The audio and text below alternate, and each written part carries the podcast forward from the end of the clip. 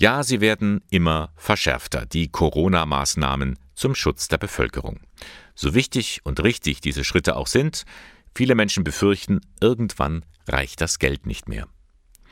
Damit die Pandemie nicht in die Schuldenfalle führt, so lautet daher das Motto der Armutswochen 2020. Die Caritas führt sie in ganz Deutschland durch. Auch der Caritasverband für die Diözese Eichstätt unterstützt dieses Anliegen. Zwar sind die Auswirkungen von Corona im eigenen Geldbeutel bei den meisten noch nicht so sehr zu spüren, das wird sich aber Anfang nächsten Jahres ändern, meint Hans Wiesner. Sprecher für die Schuldnerberater der Caritas im Bistum Eichstätt. Das eine ist, wenn Nebenkostenabrechnungen anstehen beim Vermieter oder Energieabrechnungen, äh, die dann eventuell zu erhöhten äh, Nachzahlungen führen. Man muss ja sagen, die Leute sind vielleicht auch viel länger zu Hause, benötigen halt dann auch viel mehr Strom.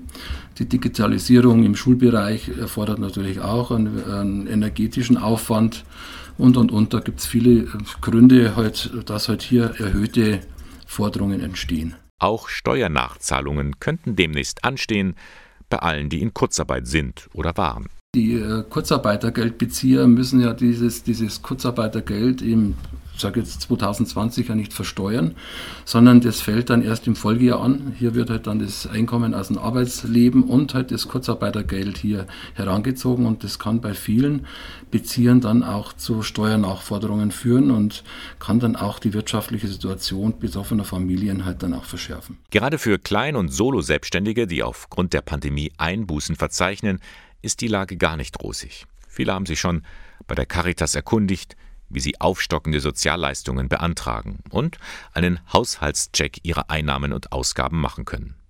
Hans Wiesner und seine Kollegen stellen daher einige Forderungen auf, zum Beispiel in puncto Mietschulden. Es ist immer für uns in der Beratungsstelle ein Thema, wenn äh, eine Familie oder eine Einzelperson auf ALG 2 oder SGB 12 Leistungen angewiesen oder aufstockend, dass hier halt immer äh, die Kommunen hier die Angemessenheit der Wohnungsmieten vorgeben und angesichts der angespannten Mietsituationen in Deutschland und auch natürlich hier bei uns im Landkreis Eichstätt zum Beispiel oder auch in der Diözese sind diese Obergrenzen halt nochmal neu zu überdenken, damit halt hier keine Schulden entstehen können, weil halt hier die Deckung nicht vorliegt. Zudem verlangen Immer mehr Vermieter von zukünftigen Mietern eine Auskunft über ihre wirtschaftlichen Verhältnisse, die Schufa-Auskunft.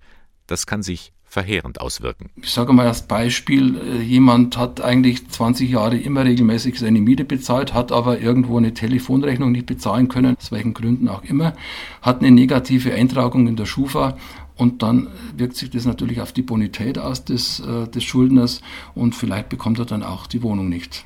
Drei Jahre bleiben die Einträge in der Schufa. Die Caritas fordert, das auf maximal ein Jahr zu reduzieren. Und noch was will der katholische Wohlfahrtsverband in den Armutswochen angehen.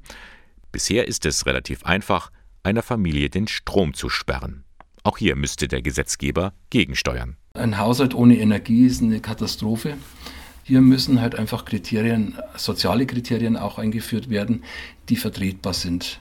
Es gibt äh, mit manchen Anbietern äh, von Energie äh, gute Kooperation, wie zum Beispiel E.ON. Da gibt es also relativ einen guten Austausch und man kann dann auch vernünftige Ratenzahlungen tätigen. Aber es gibt halt auch in anderen Regionen hier Versorger, die, die lehnen also Verhandlungen mit Beratungsstellen ab.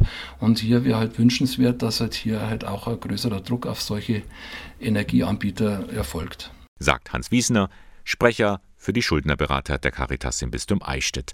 Wenn Sie selbst Unterstützung brauchen, der Caritasverband für die Diözese Eichstätt bietet Schuldner- und Insolvenzberatung an in seinen Kreisstellen. Informationen gibt es im Internet unter www.caritas-kreisstellen.de.